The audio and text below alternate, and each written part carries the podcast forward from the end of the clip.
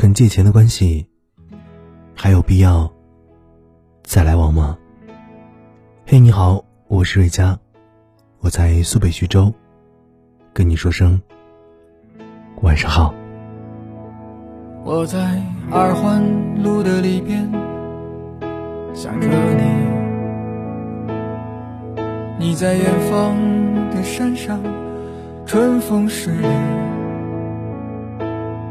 今天的风吹向你，下了雨。我说所有的酒都不如你。在网上刷到一个帖子，我最近买房需要周转，好朋友却没有借钱给我，还有必要再交往吗？就差几万块钱，死活凑不出来。评论里吵翻了。以前我也特别相信，是不是朋友借一次钱就知道了。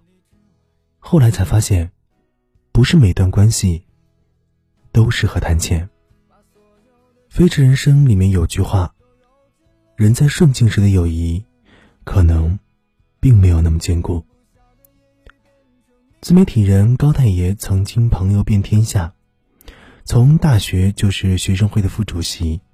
朋友从北上广到美日英，逢年过节的祝福短信数都数不过来。他以尽心的呵护着这些人脉，一直引以为豪。直到他有次急用钱，资金缺口二十五万。平时关系好的近百个，他就挑了近十几个人借钱，总共有三人回复，还有两个人是解释为什么不借。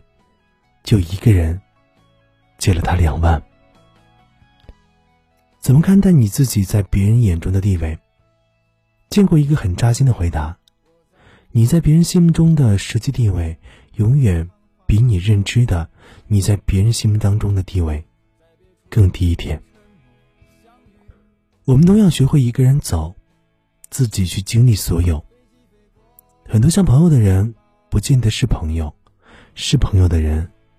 也不见得像朋友。别高估你和任何人的关系。当你陷入窘迫、无所适从的时候，你要学会自己挺过去。因为的确不是每个人都真心待你，甚至真心待你的人，也不见得会借你。有位八零后的小伙子管朋友借钱，寒透了心。父亲病倒。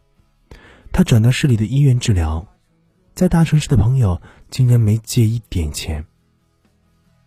他小时候母亲去世的早，父亲含辛茹苦的照顾着姐弟几个，有人给他介绍对象，父亲也都拒绝了。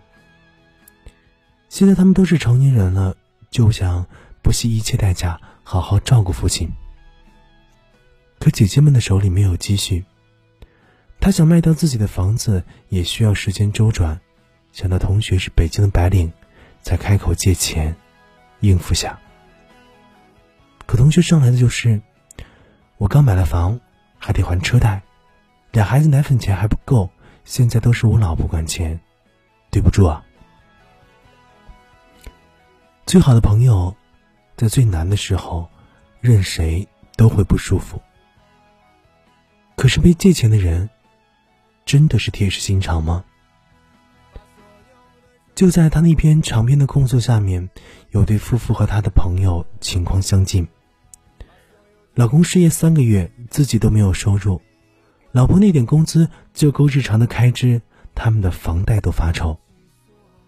在一线城市，养着孩子消费又高，上个月的信用卡还有一千多没还，又有老家的朋友来借钱。是打小一块长大的朋友，和夫妻俩关系都不错，但凡能拿出一点，他们都会帮。而现在，只剩下愧疚。作家刘亮程说：“落在一个人一生的雪，我们不能全部看见。每个人都在自己的生命中孤独的过冬。有些光鲜真的只是表面。”成年人的世界，各有各的难。你的生活是渡劫，别人也是。被拒绝的时候，沉默就是最大的默契。北舞的小酒馆里说：“想要从友谊当中得到什么，这想法本身就错。什么是真正的友谊？自己有难的时候，也不愿意去麻烦朋友。我们都过了那个不帮忙就翻脸，不借钱就绝交的年纪。疏而不离，亲而有度，这就是最恰到好处的距离。借钱或是不借。”是别人的自由，淡然一笑，别期待太高，平和相处，就是岁月静好。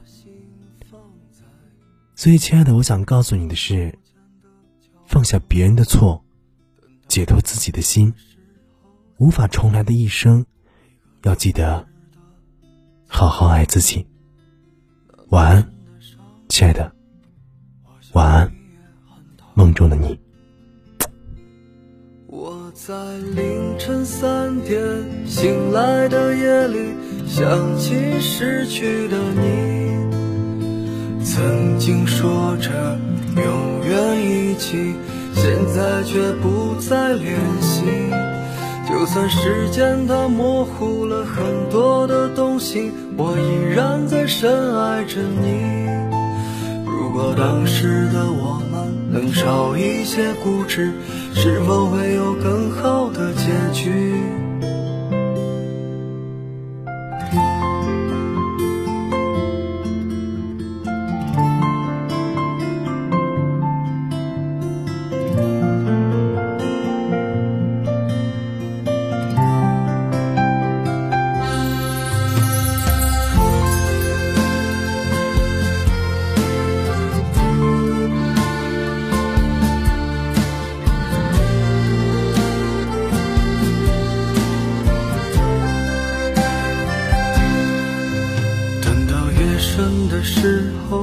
是你一个真实的自己，那满身的伤痕，我想你也很疼。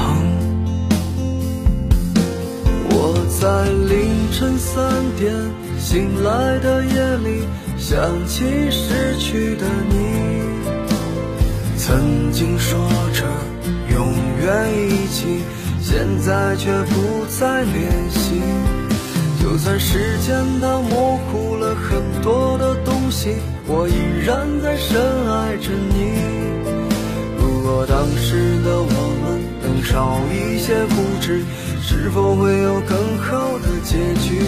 我在凌晨三点醒来的夜里，想起失去的你，曾经说着永远一起。现在却不再联系，就算时间它模糊了很多的东西，我依然在深爱着你。如果当时的我们能少一些固执，是否会有更好的结局？我在凌晨三点醒来的夜里，想起失去的你，曾经说着。永远一起，现在却不再联系。就算时间它模糊了很多的东西，我依然在深爱着你。如果当时的我们能少一些固执，是否会有更好的结局？